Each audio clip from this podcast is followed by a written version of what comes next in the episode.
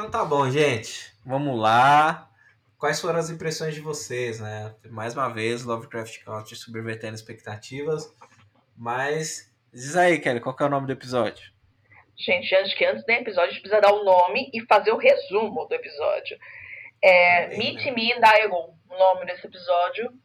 E basicamente é o Naruto. Agora eu tô com o funk do Naruto na minha cabeça desde Ah, ontem. Vou colocar um pedacinho. Dá É pra o colocar na playlist, se vocês quiserem. eu tô com o funk do Naruto desde ontem. Aí, eu tô no lugar de eu colocar- porcaria. No lugar de colocar a música que a HBO não liberou, eu vou colocar Naruto. O funk do Naruto, maravilha. Exatamente, Eu acho que é sobre isso. Eu amo esse sticker.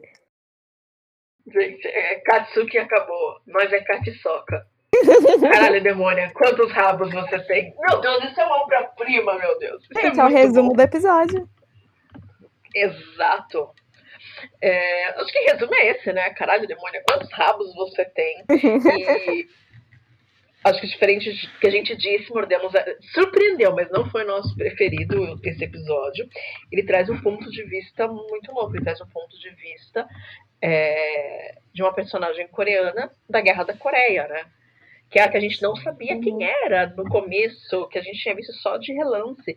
E é muito louco que mesmo ele não deixando tanta. Sei lá, não era o que a gente esperava. Faltou ali. Faltou muito do restante do time que a gente gosta. Aqueles pretos maravilhosos, né? Mas Gente, faltou gente Foi aqui legal. nesse episódio. faltou. Faltou, mas foi uma grande surpresa, na verdade. Ficou surpresa? Então, até nisso. É, pra, mim, eu não. Na verdade, a parte que me surpreendeu já foi, uma, foi a, a primeira cena que eu olhei e falei, ah, tique fofinho. Isso que me surpreendeu, assim, nesse episódio.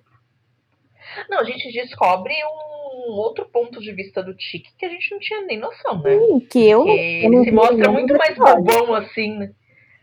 É, ele mostra Por muita vão lá coisa. com a Leti, indo atrás dela no banheiro, no- no- agarrando ela no elevador, no carro, no, sei não tinha visto isso nesse É, episódio hoje. Isso, Falei, outro é, é isso, né? Tipo, outra esse, persona. esse tique não tá nesse episódio e é estranho, né? É, então, só agora, menina, que tu se revelou ser desse jeito? Que tu, tu dá flores pra menina? Que tu é fofinho, faz É, cinema bonitinho. depois, anos depois dele ter descoberto aí, que, que foi a primeira vez dele, né, gente? É Não, verdade. não tem, mas esse é o Conte, contexto, o contexto é o contexto. Vai Exato. lembrar que a mulher que ele foi lá, deu o primeiro mergulho lá, a xereca dela tinha vários rabos de raposa dentro É, que matava as pessoas. Tem que dar Dá, dá uma machucadinha no, no, no, no- no julgamento do ser humano. Não sei, né? Porque nunca aconteceu comigo. Espero que nunca É. aconteça, inclusive, nunca, também. nunca né? aconteceu de Mas eu acho que- Naruto? Pra mim, o resumo do episódio é o espírito da Rihanna na, na moça. É isso. Nem só pão isso. O homem. Ah, total. Também. Total, pum, pum, pum. Mas o lance que eu achei muito louco, e não tem muito tempo não, porque eu tava fazendo uma cronologia ali nas minhas cabeças, não é anos não, tem meses, são meses, não são tantos anos assim. Que Porque, ó, o... ah não, são cinco anos, né? Porque ali é mais ou menos 1950, depois ele tá em gente. 55. É, E, são ó, cinco é, anos. ele, quando ele tá, a última vez que ele tá com ela, ele fala que ele foi, que ele pode ir embora. Sim. E aí é quando já- a primeira cena que ela vê, né, que ela prevê lá as visões da Raven de Naruto, é ele pegando o bilhetezinho pra ir embora. Então eu acho que no- eu- eu- na minha cabeça são meses. Na minha cabeça também ficaram como meses, mas eu não lembro se o primeiro episódio é 1955. Não, todos os episódios. é, O, todos os episódios não. O. Esse episódio ele se passa em 1950, né? É, Os cinco- quatro É um ano, as quatro estações, de um ano. tem- Ele começa em Sim. 49, ele começa, no, ele começa na, na- no outono de 49 é. e aí vai seguindo, né? É um aninho, né, pai? Sim. É legal, não legal, né? Porque nunca é legal ver esse, ver esse tipo de coisa. Mas é interessante a gente ver como o, o país vai se deteriorando, né? Com o passar da guerra e tudo mais, né? Que a gente. Pô. E eu fiquei assistindo o episódio, eu, pô, agora. É, dava pra perceber que tinha o rolê da miséria se instalando, no começo uma ideia de, de Coreia que não era mesmo Coreia e tudo mais, né? Que eles não estão na.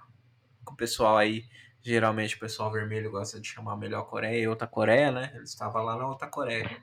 Não, ainda não era outra Coreia, ainda era uma Coreia só. Era uma só. Depois Sim, dessa guerra. mudou das divide. primeiras cenas, aí depois começa, né? E, e é muito louco esse lance do imperialismo, né, mano? Geralmente, é, seriados norte-americanos, eles não apresentam as ocupações norte-americanas como... Imperialistas. Eles sempre apresentam como uma parada heróica, né? Tipo, É, né? Os salvadores ah, aí, né? viemos aqui é, restabelecer a democracia, lutar pelos seus direitos e tudo mais, né?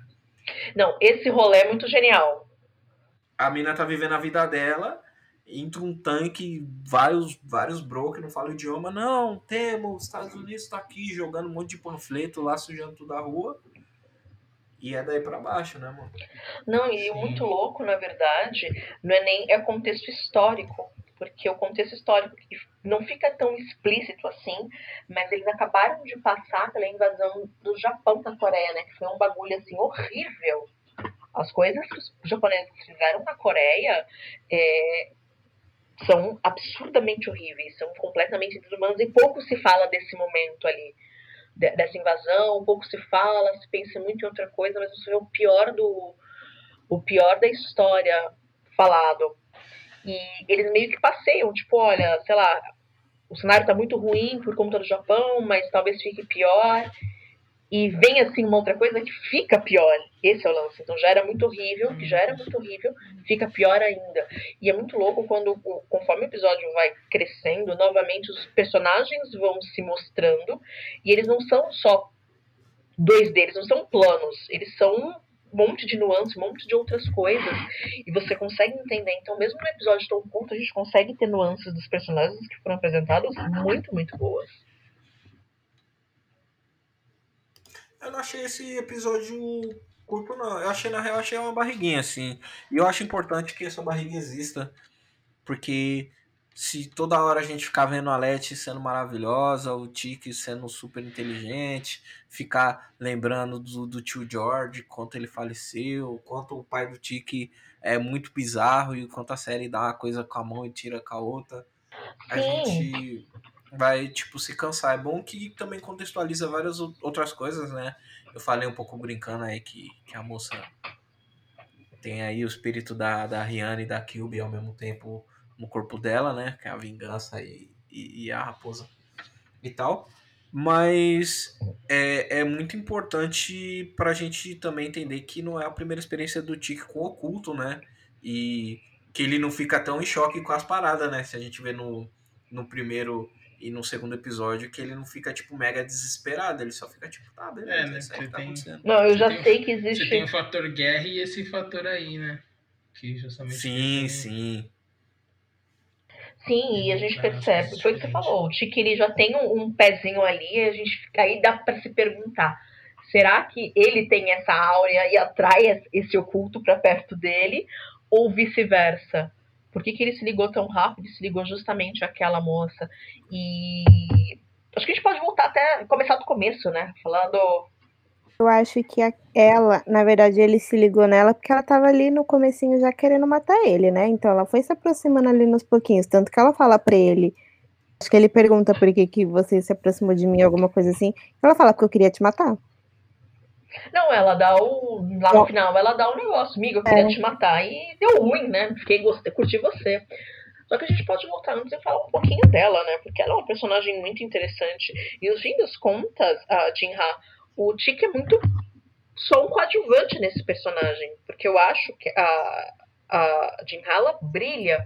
E ela brilha com muitas nuances, na verdade. E fica bem claro de como ninguém é só bom, ninguém é só mal, ninguém é só qualquer coisa. Uhum. Eu acho que novamente a série reforça isso. Mas quando eu digo que eles são rasos, por exemplo, uma coisa, no primeiro episódio, a gente tem todos os personagens muito rasos e muito claros, os arquétipos ali de, de Lovecraft, a gente, eles vão ganhando corpo conforme os outros episódios vão passando. Então, a cada dia a gente começa a entender que a Letty é mais complexa, que o Monstro é mais complexo, o Tiki é mais complexo. Nesse episódio fica muito claro o tamanho da profundidade do personagem, mas eles conseguem fazer esse salto com a Jinha em um episódio só. Então, o que a gente tinha noção dela é que, sei lá, ela era louca que tentou matar o Tiki, que era lembrança tentando matar. Aí a gente fica se perguntando, puta, será que ela tentou matar o Tiki, viu o que queria, porque lembrou do dia que saiu os tentáculos dela, ou será que tem mais alguma coisa nesse meio do caminho? Como assim? Pois é, não. É, não, se de repente, se de repente antes dele dele voltar, né? Se eles, se eles não tiveram alguma nova experiência, né? Alguma coisa do tipo, né? Sei lá. É, será que eles voltaram a se falar? Porque agora não dá pra ter certeza, porque ele saiu todo, tipo, de, sem, todo pelado, com a mão na frente da, do Pipiu e correndo da, da Katsune.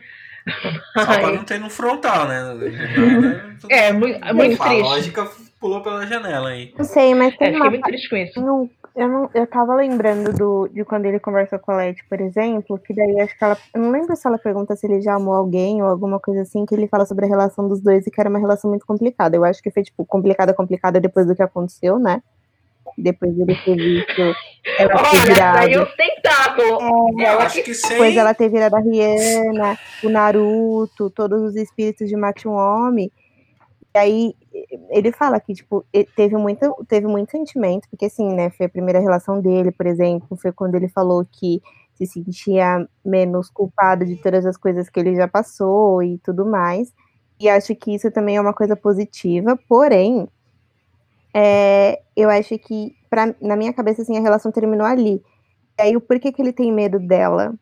E no segundo episódio aparece tudo aquilo que apareceu, porque foi um, a última experiência pra mim, né? Não sei o que, vai, o que vai acontecer depois, mas foi a última experiência dos dois juntos, na série num todo.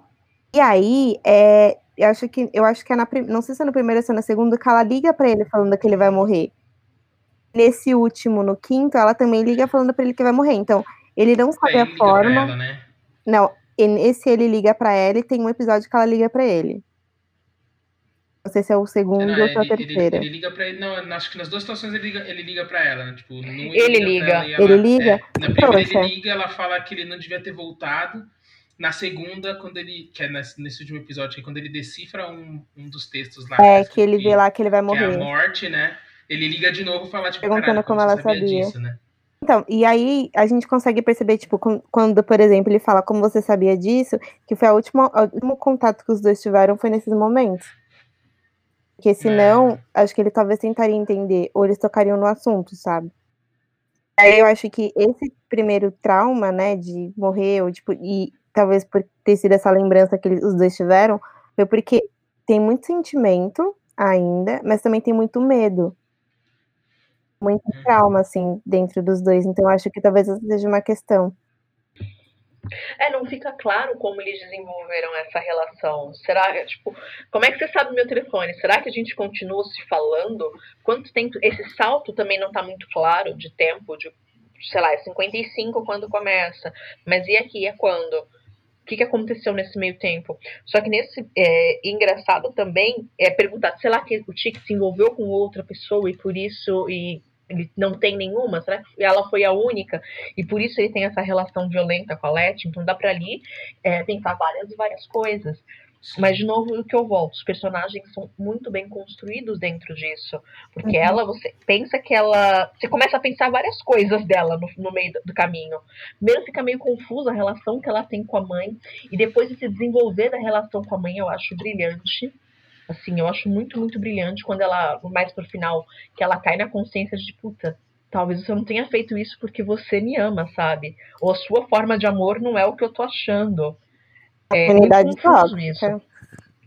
Ah, total tóxica. E no fim das contas, o que eu acho mais cruel, assim, foi a hora que. Acho que esse episódio não bateu tão pesado. Mas bateu foi quando ela vira e fala pra mãe que. Ah, você sabe, eu tenho as memórias dele. E você sabia que ele que ficou com você porque você já era uma párea. E sendo uma párea, você não questionaria ele se envolver com a filha. Tipo, ser um pedófilo nojento. Uhum. É muito Sim. pesado isso. Você começa a olhar e são pessoas. Então, ao mesmo tempo que é muito pesado e muito concebível, você fala, não, puta, faz muito sentido. A mãe queria um status social, então ela sacrificou a filha por esse status. E Assim depois como ela meio bem que se arrependeu, né? É, e aí, assim, do mesma forma que ela sacrificou esse tudo. Não sei, a gente não sabe do que ela abriu mão, né? Pra ter a filha de volta, né? Na real, não é só matar 100 pessoas. Assim, a gente não tem essa noção, na verdade, Sim. mas sei lá, ficou muito aberto se ela fez isso porque ela queria. Que tipo de vingança ela queria. E você coloca ali a Uhum. mãe um personagem muito dúbio, que, sei lá, ela ficou chocada com o que aconteceu, mas se ela esperava o que aconteceu e era a, a memória que ela tinha do, do marido da mãe, era. fica muito dúbio, na real. Então você não sabe se ela fez isso porque ela estava irritada, se ela estava revoltada, se ela fez isso porque, sei lá, é que eu li o. Nem fazendo Mas- analogia, tem vários nadas a ver, mas eu li o Boa, a- As Boas Mulheres da China, que é um livro bem pesado, nossa senhora, muito pesado. E, e teve um, tem uma passagem que é muito parecida com isso. E ela fala exatamente isso. A mãe tinha ciúmes da filha porque o pai abusava dela. Era um bagulho muito doentio. Hum, Então eu me pergunto até que nível é doentio nesse ponto.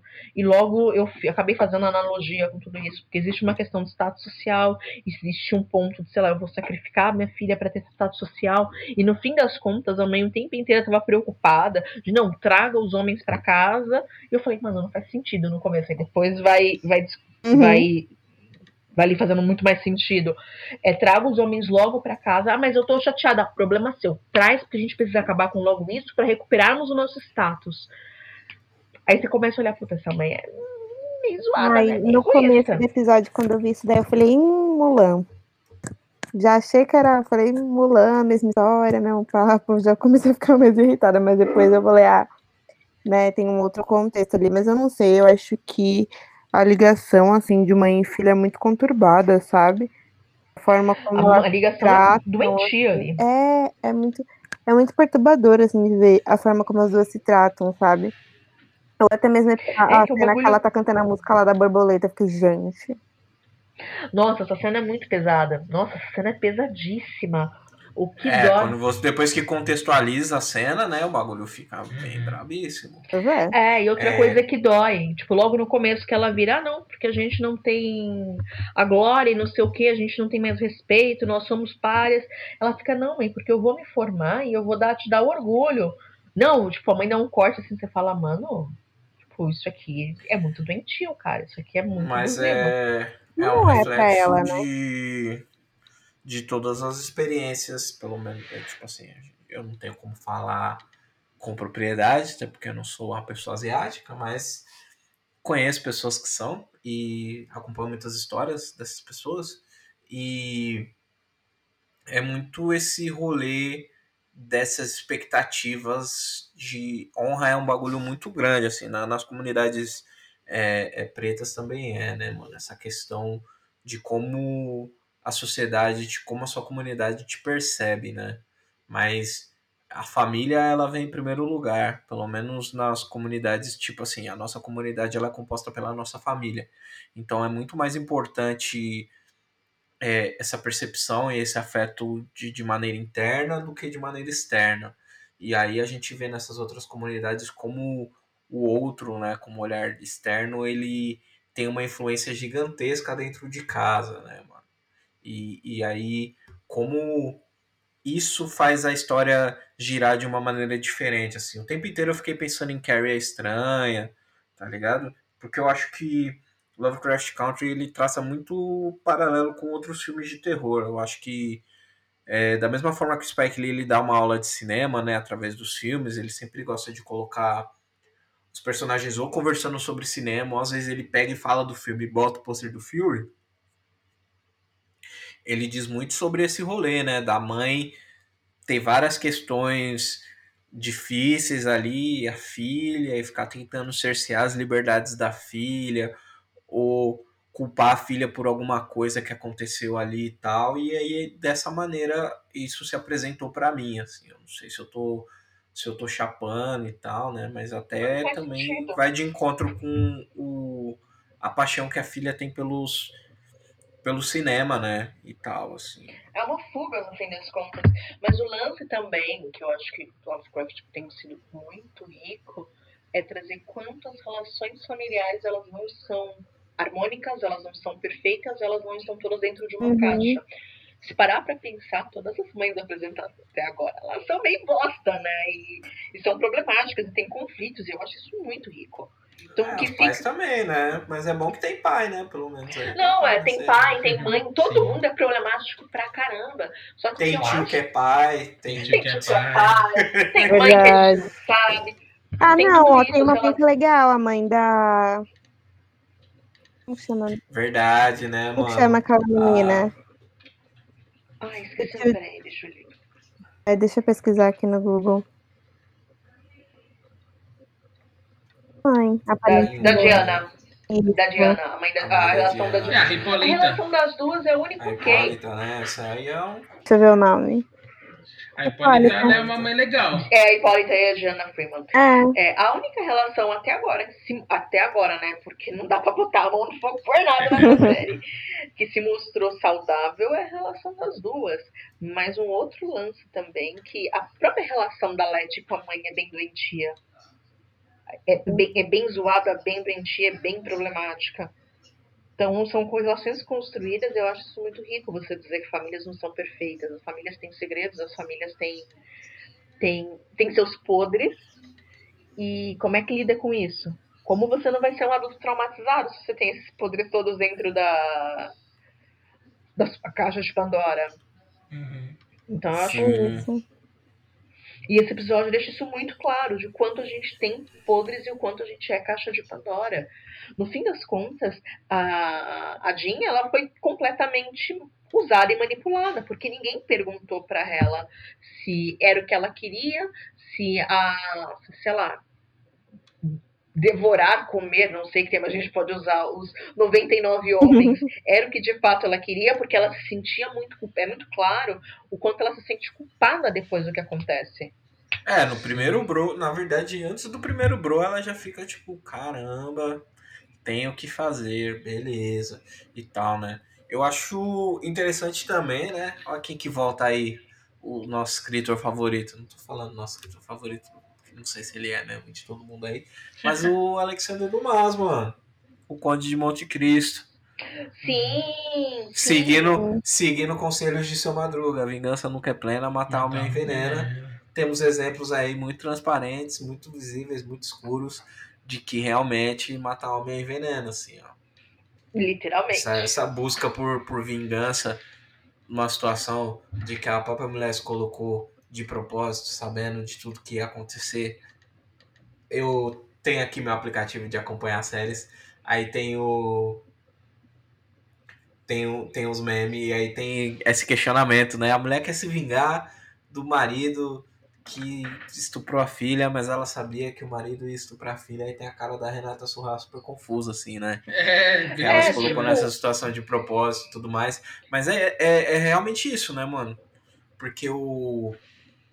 Eu acredito que o pai do Tiki, ele tá nesse. Ele gosta muito desse livro, primeiro, porque o Alexandre Dumas é, é, é negrão. Segundo, porque o Conde de Monte Cristo é a história de um negrão. Mas eu acho que ele tá visando esse rolê da vingança real oficial, assim. Ou não, não sei, porque a série gosta de sub- subverter expectativas, né? Da mesma forma que tem a amiga enfermeira lá que é um, tinha um clima de romance, um clima de sedução ali no ar. E, e, infelizmente, quando eu tava vendo, eu. Putz, olha aí. Ó, o É, Kerbait. Mas aí, aí Perdeu, essa, né? perdeu. É, aí é, o povo é vai isso- chamar pra homenagem. é aí isso o povo mesmo. vai despachar o cara. É isso mesmo, é tipo, no caso da, da, da própria Dia lá, é a primeira, é, é justamente o primeiro indício de um sentimento, algo que a mãe, que a mãe dela sempre disse que ela não tinha porque ela não era humana de verdade, né?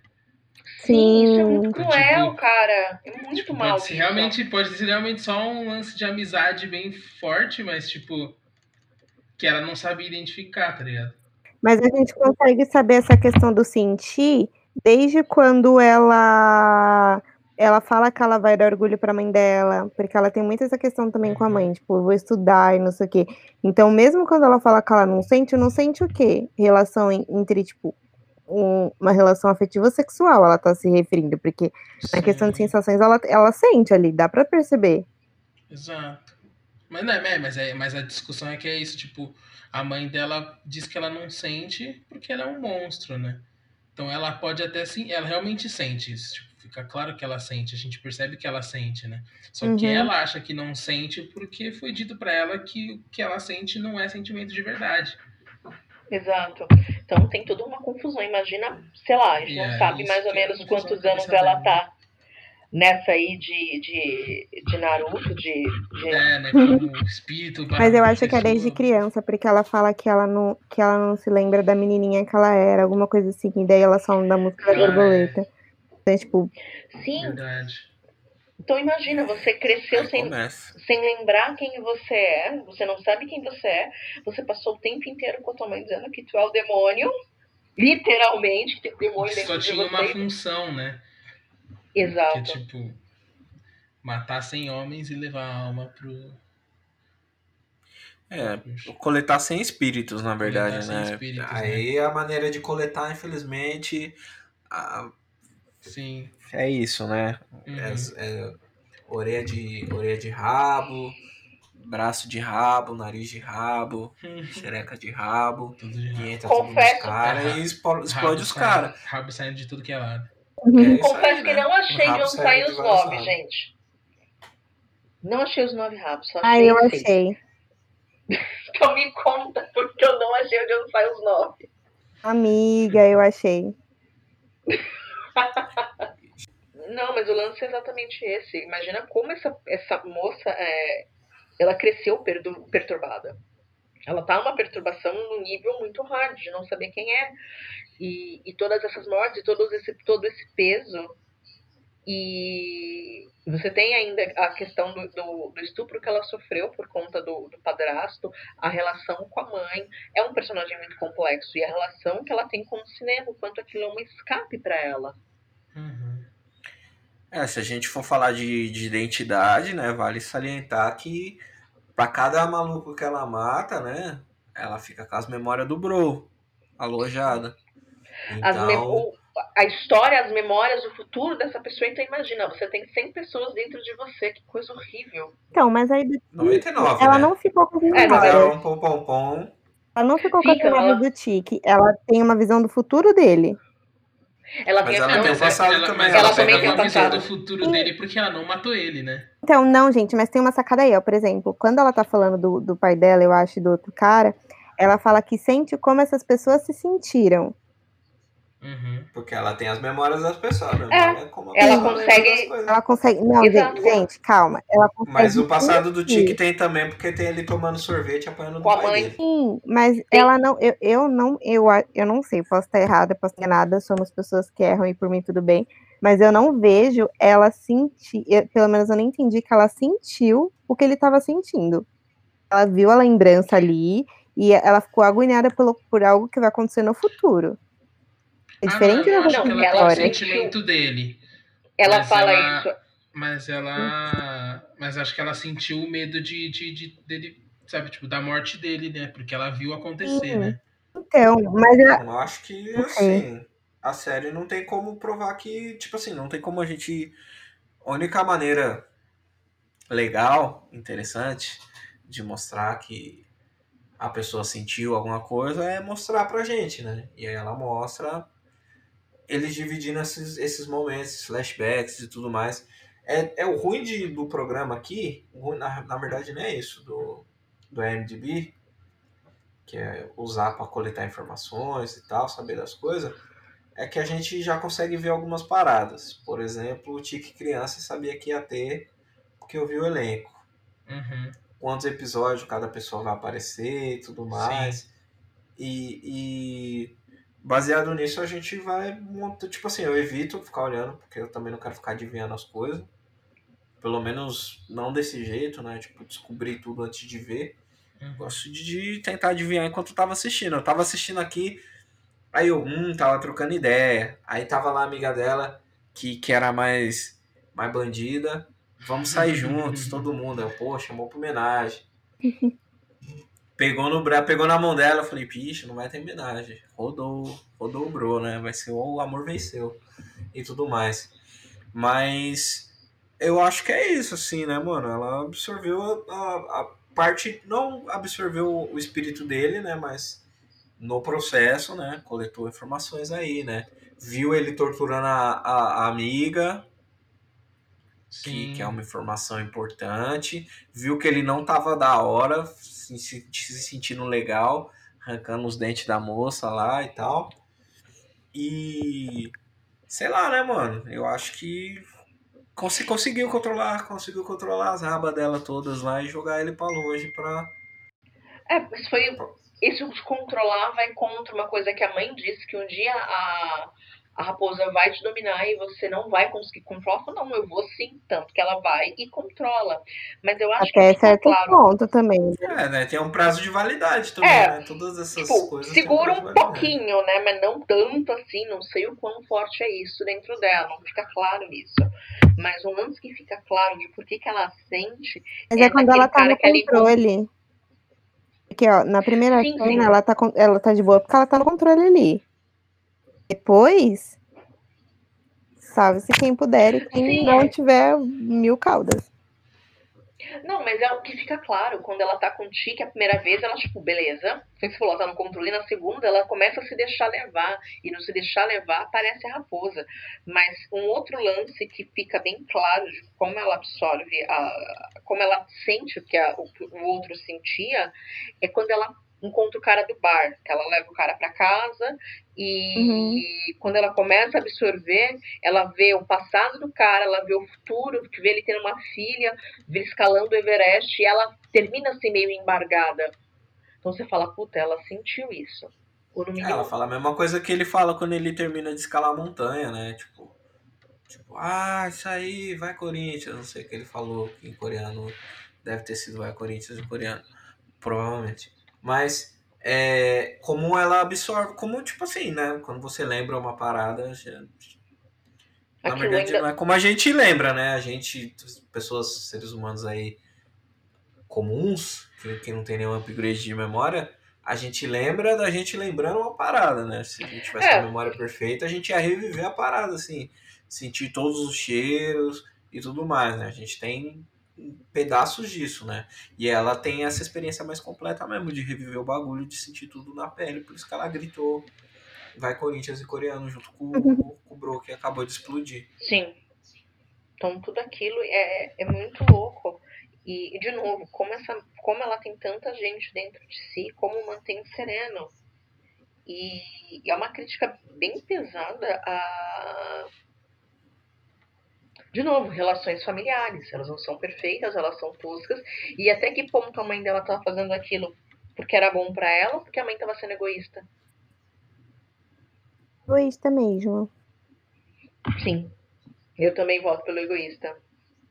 É. Eu acho que tem várias outras coisas que a gente pode falar, né, no episódio passado. É, é louco como os episódios, eles, apesar de serem bem antológicos, assim, e bem antológicos mesmo, esse exemplo é bem forte, né, nesse episódio, porque, tipo, primeiro a gente tem é, mais coisas, coisas mais históricas, nos outro, no outro a gente tem uma coisa mais fantástica, no outro é um racismo um pouco mais direto e, e, e vai passando por essas por essas essas etapas até a gente ter tipo meio Goonies, meio aventura, pulp e nesse a gente tem um drama, né? Tipo, bem dramão mesmo, assim, bem romance, bem a grande mentira, todos os tropes que tem ali numa comédia romântica ou no romance mesmo.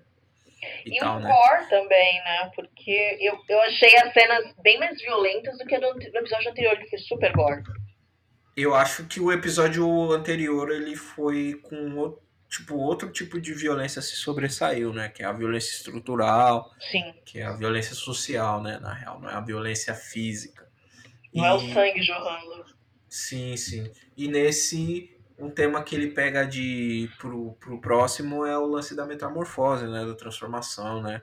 Até a, a musiquinha sobre a borboleta, né?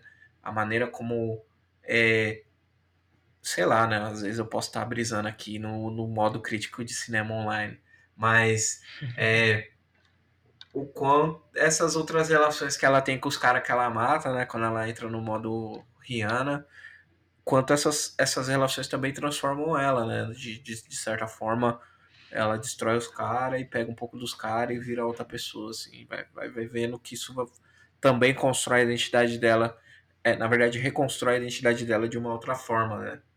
Do mesmo jeito que a busca por essa transformação também, né?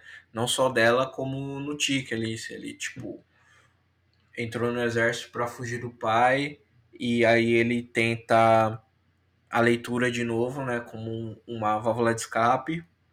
Depois ele encontra ela essa válvula de escape, esse poder de transformação, né, do dele próprio, assim, tal. Acho que vale salientar esse bagulho. É um, é um lance que tipo, não dá para correr de si. Acho que a mensagem desse, desse episódio é que não adianta você continuar correndo de si, tentando fugir. E é a mensagem da amiga dela também, ela, depois que ela repete pro Tiki. Se você passar o tempo inteiro tentando agradar, você nunca vai se agradar, você nunca vai estar do seu lado, você não vai saber nem quem você é. E é uma mensagem muito clara para ela e pro Tique. Ele foi pra guerra para fugir do pai. E o pai segue perseguindo pela guerra. Então, é, por mais longe que ele vá, ele não vai conseguir se livrar desse, desses demônios enquanto ele não resolver. É, não só fugir do pai, mas aí ele encontrou com a guerra, né? E a guerra não é legal, é tipo outros pessoal lá desmembradas. E, mano, mais uma vez, o trabalho muito foda e muito legal da série. Michel Green aí, ó tocando esse, esse carro como ninguém no piloto. É, primeira parte, né, mano? Lógico que tem o, o, o Parasite aí, vem, vem venceu o Oscar ajudou bastante, né, nessa, nessa questão de da barreira da legenda, né, usar o idioma mesmo, nativo, não meter o sotaquezão, e não só essa sotaque, questão do né? sotaque, é, não só essa questão do sotaque, mas a escrita mesmo, ser mais respeitosa, assim. Eu tava, tipo, no, no corre do, do Mulan ter saído e tal, né? Eu dei uma pesquisada sobre algumas coisas. É, busquei críticos de cinema que são chineses, né? Que esse bagulho da Hua Mulan, é assim que fala, não é Fá, Fá no, só no animação. É da Hua Mulan. É, tem um trope muito comum em, em, Hollywood que é eles ficarem usando esses essas sabedorias meio de biscoito da sorte para falar as coisas, né? Usar uns poemas e tudo mais e é brega pra caramba e esse bagulho não usa isso, né? Tipo, não. Essa, esse episódio não usa esse não, estou triste como uma noite cheia de nuvens e o Bolsonaro presidente. é. Tá ligado? É diferente tem de Mulan, esse bagulho analógico filosófico. Não, tem Porque isso, né? Acho que a, a, principal crítica com Mulan foi justamente o fato de, de ter esses elementos é, de uma forma que americano compra, né? Que é justamente você, tipo, ah, você joga a cultura ali deles ali de qualquer jeito e tipo, ah, mas é isso aí, é lenda chinesa e acabou. É o que o americano precisa para entender qualquer merda, né? Mas aí você já tem nesse rolê uma questão mais preocupado com isso, né? Sim, e é tratado, a, questão é tratada com muito respeito. Eu acho que ela é tratada com tanto respeito porque ela é uma minoria falando de outra.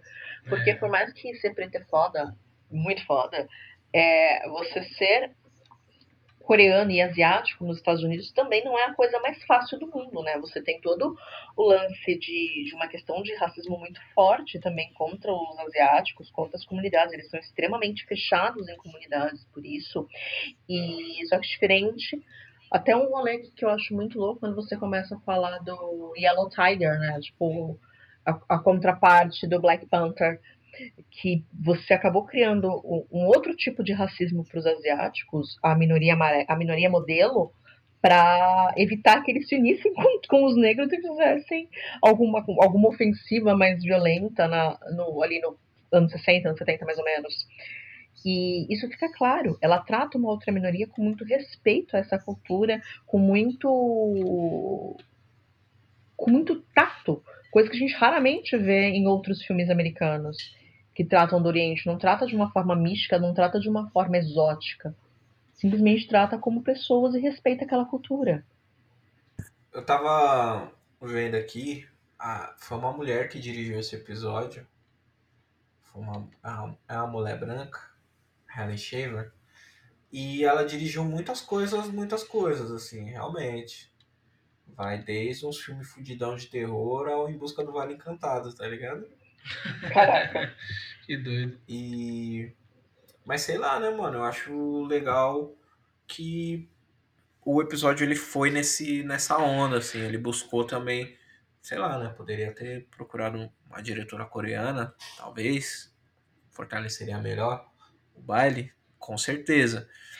Mas não sei, né? Vocês, vocês mulheres, vocês acham que essa presença, essa, essa sensi- tipo, houve sensibilidade assim na hora de dirigir esse drama mais de tipo da questão dessa maternidade não tão saudável, né, e tal, bem difícil mesmo assim de lidar. É, vocês acham que foi bem representado? Porque assim, né, tem a outra questão também, né, que o roteiro independente, né, mano? Se pode você pode botar lá o, o Ryan Coogler, a Eva DuVernay pra dirigir qualquer coisa, se o roteiro for uma bosta, o filme vai ser uma bosta.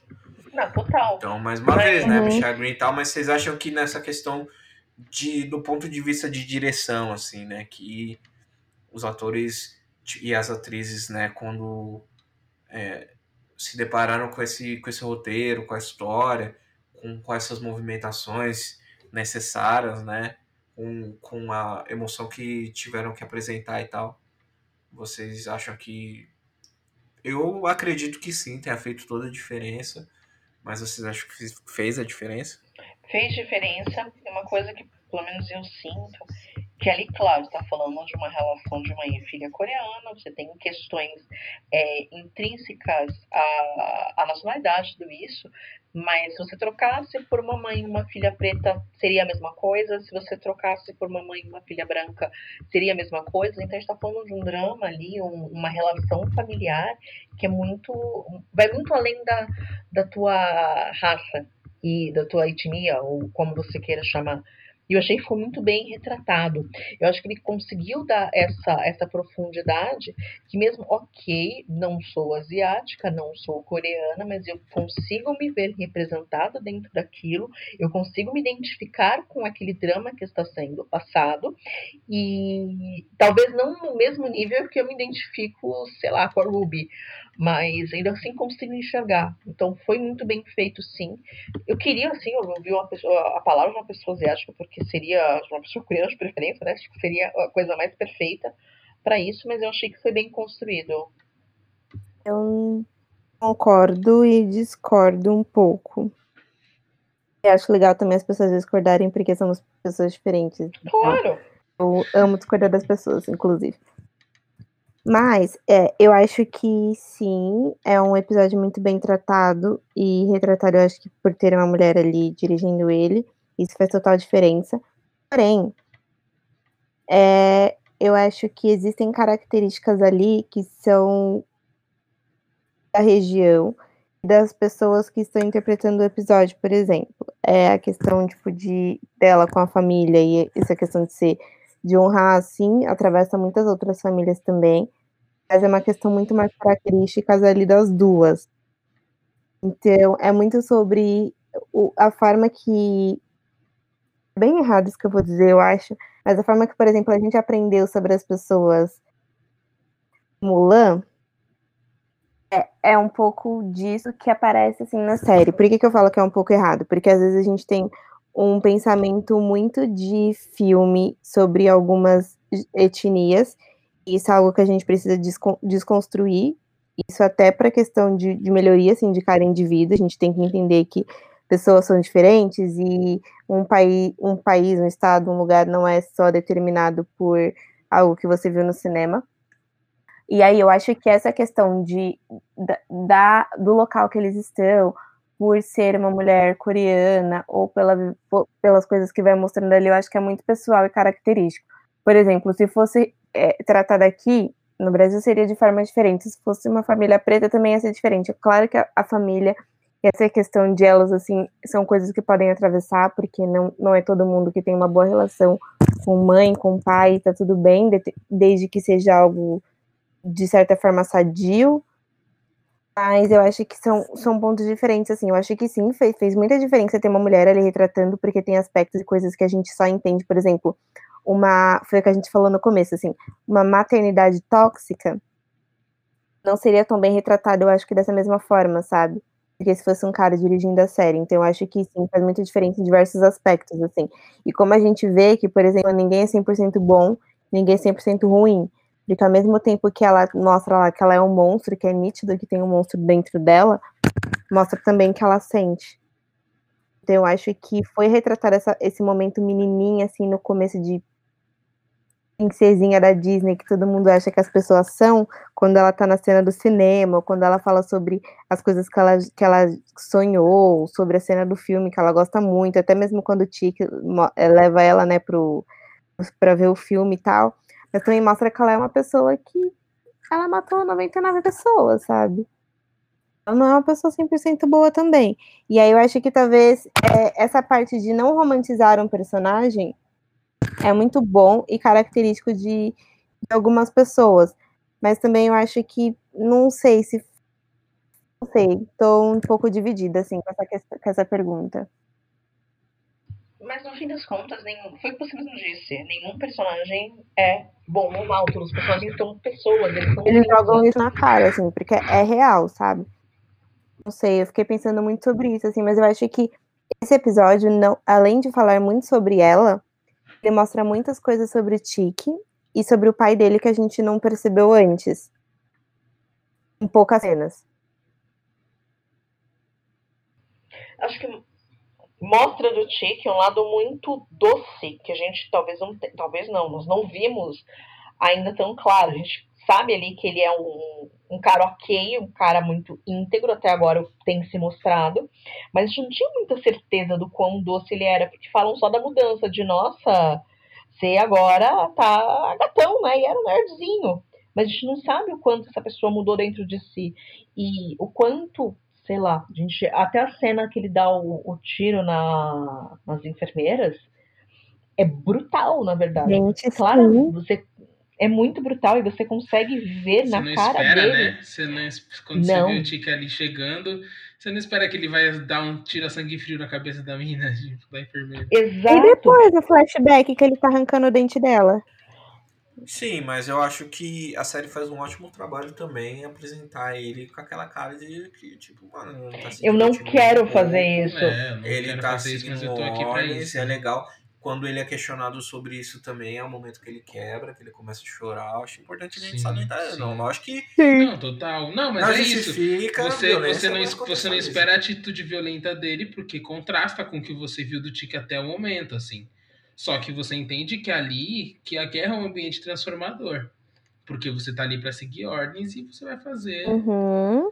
aquilo ali. Sem contar que ele também tá ali, que ele foi pra guerra como uma forma de fuga, né? De fugir da realidade da família dele. então, dele, mas mesmo assim, ele leva o livro do pai, né? Exato.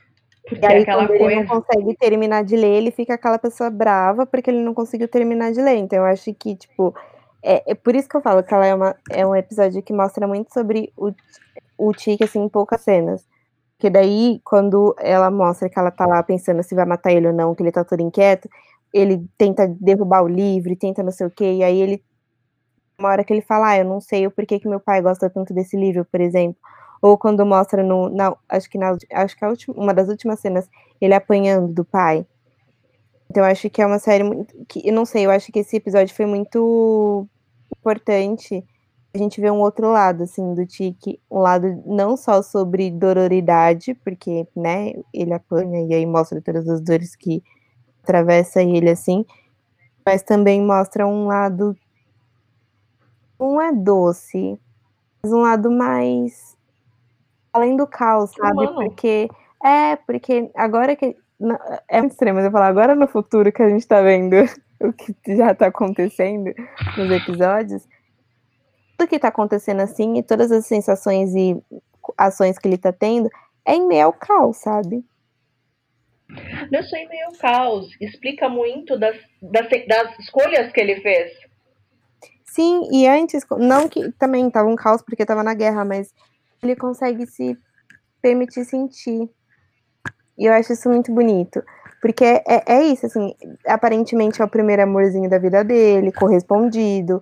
Então é a, é a pessoa que ele quer levar flores, que ele leva ela para ver um filme. Isso, por exemplo, a Leti ele não faz, mesmo ele, ele gostando muito dela, sabe? Então é um, é um lado do Tique assim que a gente não viu antes. Que não que justifica ele ser assim de, com a Leti, por exemplo, mas que a gente consegue entender um pouquinho todas as dores que ele passou, sabe? Todas as coisas que ele carregou, porque aparentemente foi a primeira pessoa que ele conseguiu se abrir e se expor. E aí ela vai e tenta matar ele com nove caudas. É, vai. Aí vai lá e dá um chá assassino nele. Né? Nada. É bem isso. E outro ponto também fica claro é que o Tiki não poderia confiar em ninguém, porque todas as vezes que ele se abre, ele sofre. Então ele perdeu a mãe, Uhum. ele sofreu, ele tenta se abrir pro, ao mesmo tempo que ele tenta, ele tem compartilha com o pai a paixão pelo, pelos livros e tudo isso, ainda assim ele apanha, apanha pra caramba por coisas que ele nem sabe o que tá acontecendo.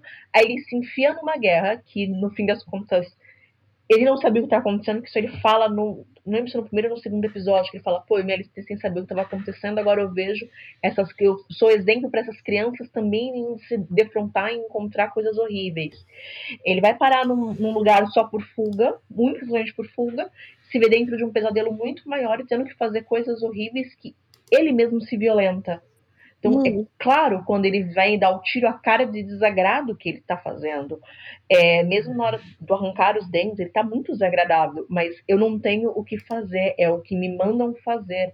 Então é muito um senso de tipo, faça o que precisa ser feito. Que isso a gente consegue ver em outros pontos da série. De peraí, por que, que ele tá tão sangue frio? Sei lá, a Letty tá tão desesperada, o, o, o tio, o pai, tá todo mundo perdido, por que, que não? Aí faz sentido, ele já viu coisas horríveis, ele já fez coisas horríveis. Não é qualquer mim- coisa que vai tirá-lo do eixo. Esse episódio, assim, ele mostra uma maternidade tóxica, ele mostra uma masculinidade frágil. Sim, Não sei, eu fiquei pensando Eu muito acho, no... eu acho, acho que é muito o rolê do, do Tiki. Na real, é tipo. Mostra ele muito passivo, assim, nesse, nesse episódio. Tipo. Ele não tem o controle sobre as ações é, de. Seja se apaixonar, até nisso ele não tem controle, mano. Tipo, sei lá. É um rolê meio. Também, outro filme aí, meu, meu paciente inglês tá doente, tem ali a única pessoa que dá atenção, vai lá e é isso, né, mano? Caiu no, no, que tinha ali, no que foi oferecido pra ele. E, sei lá, né, comentando também a, a questão, discordando um pouco da, da Kelly, concordando com a Larissa sobre a presença, né, no, so- sobre, não sobre a presença, mas sobre como aquela relação ali ela é meio universal. Acredito que tem uma barreira cultural muito grande, né? Uhum. Entre é, um- uma relação de maternidade com mulheres coreanas e as suas filhas, e seriam mulheres é, brasileiras pretas em, em São Paulo, ou sei lá, mulheres é, mexicanas, ou sei lá, mulheres aí da, da- das Europa, que a gente não, não vai conseguir ler assim. Eu, por consumir muito conteúdo é, asiático, assim, né? Japonês, é o, é o lugar onde eu consumo as paradas mesmo. Às vezes eu assisto uns filmes chinês também. E tô começando a entrar nesse, nesse rolê da Coreia, assim, mas dá pra perceber que é que geograficamente, né? E também a, a Coreia já foi muito, muito, muitas vezes invadida pela China e pelo Japão, assim. Não desmerecendo assim, mas é. É, mas é que as influências mundo. culturais aí acabam acontecendo, né? Sim, Nesses- não, não, não desmerecendo o time Coreia, mas a história do mundo é eles trocando, assim, alternando entre serem invadidos pela, pela Coreia, pela, pela Coreia não, pelo Japão ou pela China, assim, China. sabe? Então, é, dá pra perceber que o comportamento desse pessoal, né, que ele é muito semelhante, assim. Então, essa questão da honra, essa questão de como fala e tal, né? E tipo assim, mano, a gente não precisa nem ser imigrante pra saber que a exigência dos nossos pais é tipo, mano, o que, que os outros vão pensar? quando, tipo, sei lá, mano, você ir no shopping, você é um pretinho jovem, é um pretinho criança e ir no shopping com a sua mãe. Mano, é mão no bolso, é tipo, fala baixo, é pá, o que, que os outros vão pensar, e não dá show. Porque, tipo assim, mano, a gente sabe que é diferente, que as regras são diferentes, mano. Você vê as crianças brancas esbarrando nas coisas, quebrando coisa dentro de loja, gritando, rolando no chão.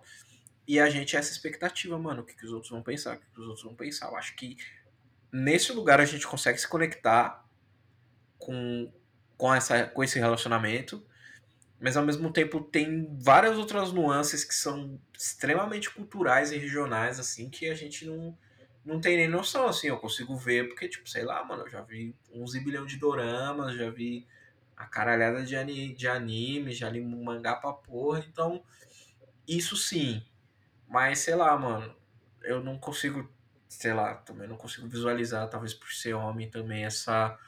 É, interseccionalidade gigante dessa relação, assim. Eu consigo perceber que é uma parada que é tipo. Sei lá, mano, minha mãe é preocupada se a minha. Era preocupada se, tipo assim, mano, se a roupa tava furada, não tinha muito o que fazer, mas a roupa suja nós não ia sair, nós é pobre, mas, mas nós é limpinho, tá ligado? Nesse nível. Mas nesse outro, nessa outra camada aí eu não consigo, tipo, sei lá, imaginar o, o Black or White do Michael Jackson, vira a cabeça, troca, troca a raça das pessoas, continua a mesma música, sabe? Não, sim, claro, existem interse interseccionalidades, mas essa maternidade tóxica ela é presente em outras, é meio que universal, não é só dentro Puta, agora eu não vou lembrar. Eu um livro, um filme na ponta da língua que fala exatamente sobre isso, de quanto, quanto as maternidades podem ser prejudiciais, o quanto isso pode ser tóxico. Mas, sei lá, se a gente pega um exemplo, é, é um caso real, mas acabou virando um seriado na, na, no Prime. Não foi no Prime? Acho que foi no Prime. Não lembro qual, qual stream da vida. É, The Act, que é uma relação que a mãe fala que a filha é doente, é um bagulho muito doentio. E quando a gente Nossa, começa bizarro, a olhar. Sim, essa história é muito bizarra. Quando a gente começa a olhar, essas relações, elas permeiam independente de, de outras coisas, porque são. É muito a ideia da mulher, né? A ideia da mulher é muito mal trabalhada, é muito mal construída na, como sociedade no todo. Você acha que toda mulher, o sonho da vida dela é ser mãe, ela é uma boa mãe intrinsecamente. E não, ela é uma pessoa, e antes de ser uma pessoa, ela pode ser, antes de ser mãe, ela pode ser uma pessoa má, uma pessoa egoísta, uma pessoa tudo isso, e, e ser uma mãe dessa forma. Só a gente começar a olhar as mães narcisistas. E eu vejo muito uma relação da, da, da, personagem com a mãe, mas é relação muito narcisista. Ela passa o tempo inteiro ali tentando agradar e encontrar essa, esse amor e essa aprovação da mãe. Um amor ou uma aprovação da mãe que real nunca vai existir, porque a mãe tem outras outros conflitos, outros problemas que não vai permitir esse amor existir. E é muito doloroso no final quando ela quando ela cai por si que isso não vai acontecer. A amiga já canta a bola, mas ela cai por si e fala: "Eita, realmente não vai vir esse amor. Você não vai me, você diz que os outros não me amam porque você não é capaz de me amar." Sim. Sim, sim. E pra gente concluir, uma frase para resumir esse episódio. A minha eu já tenho guardada na ponta da língua. Deixa eu só corrigir um negocinho que eu falei errado no começo. Não é Yellow Tiger, é Yellow Peril. Support Black Power, ou Black Power. Então são. Tipo, eram era as minorias modelo. Antes de ter minorias ah, modelos. de minoria modelo.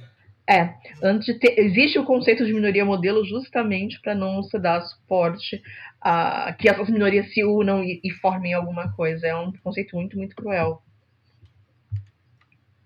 Mas agora a gente pode falar a última frase, agora que eu me corrigi. Não, fala aí não, já aproveita que não, você já, tem... na correção ao vivo e já lance a frase. Ah, gente. Ah, é que eu. Deixa eu achar. Katsuki acabou. A nós, a, a nós agora é Katsoka. Nós tira. Nossa. eu vou ser censurado. Pode repetir, faz de novo, faz de não, novo. Não tem censura, não tem censura. Inclusive, talvez esse episódio aí nem saia, porque a gente vai ser cancelado do nosso podcast. Não,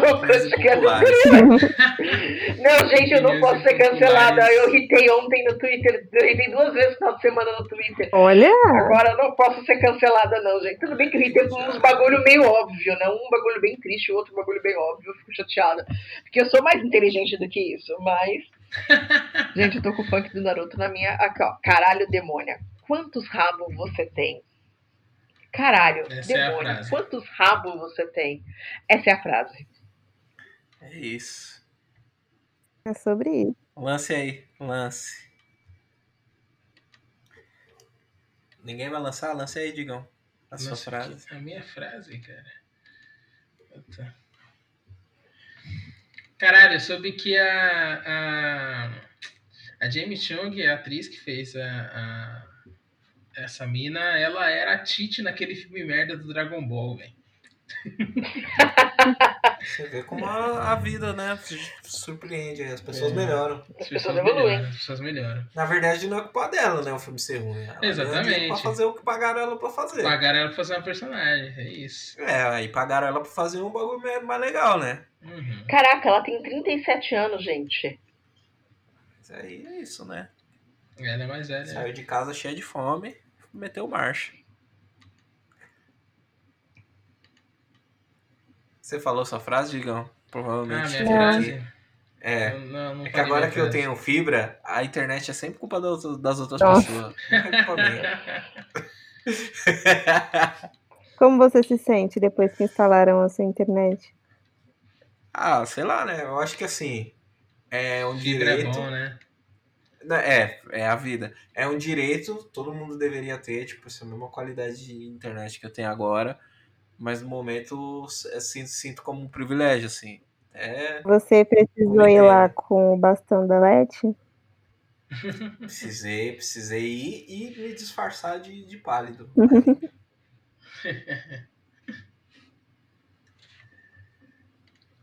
Ah, velho, não tem frase não, vai ficar sem frase. Vixe, silêncio é a frase. A sua, Larissa? Minha frase é Naruto em várias versões. Naruto em várias versões. Consegui. A minha é o Tiki transou de meia. Transa de meia, na real. Todas as vezes ele transou de meia, O gente. transa de meia. Realmente, todas Ah, as às vezes ele de tem um meia. fiozinho no Tiki pé, de né? É, ele tem primeira- trauma que com o pé pô, feio. A primeira ele transou de meia, ele falou, depois eu acho que não tem problema continuar transando de meia. É, é, ela não que falou assim, pra ele que, tipo. Ela não falou nada pra É, ele. isso. Ou às vezes ela queria que ele estivesse de meia. Acho que assim, tem que normalizar aí transar de meia, não tem problema nenhum, sabe? Às vezes é que nem hoje. Tá quantos graus? Tá 14 graus São Paulo. Tá friozinho. É isso, né, gente? 14 graus. Às Não vezes tá 8 justifica. graus. Às Não vezes tá 8 justifica. graus. Ah, não, não Só fica, não, mas. só não pode transar com, justifica. aquele, com aqueles pijama de, de, de buraquinho no- no- nos buracos, gente. Aí já é um pouco demais, considera aí já é um pouquinho exagero. Mas assim, transar de meia, se quiser transar de meia, se quiser transar de roupa de raposa, igual a mulher, se quiser tirar a raposa da orelha, desde que não machuque as, as pessoas nem os animais, tá, tá tudo aí, tá tudo vivo, consensual e sem ofender as pessoas. Vocês podem fazer o que vocês quiserem. Não- E ne- nem sou eu que tenho que deixar vocês fazer o que vocês quiserem. Mas é isso. Minha frase é o tique transa de meia. Acho que temos, né? Semana que vem, episódio 7. Faltam mais três. No episódio 10 vai ter a live comentando depois, ao vivo. Temos uma playlist no ar. Maravilhosa. Com o funk Vamos. do Naruto. Colocar o funk do Naruto. E vamos lá meter essa marcha aí, né? Somos heróis de Russa Africana e até semana que vem.